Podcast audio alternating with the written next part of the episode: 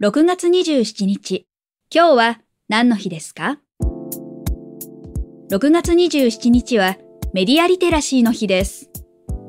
1994年のこの日、長野県松本市でオウム真理教によって住宅街にサリンが撒かれるテロ事件、松本サリン事件が発生。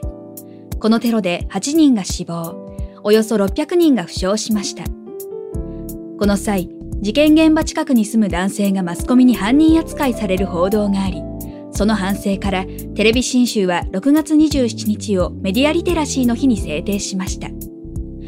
メディアリテラシーとはメディアの特性を理解して使いこなす能力のことで、テレビ新州では関連番組の制作やシンポジウムなどを行っています。今日は何の日？今日はメディアリテラシーの日。ナビゲーターは私、徳重みどりが務めました。また明日お耳にかかりましょう。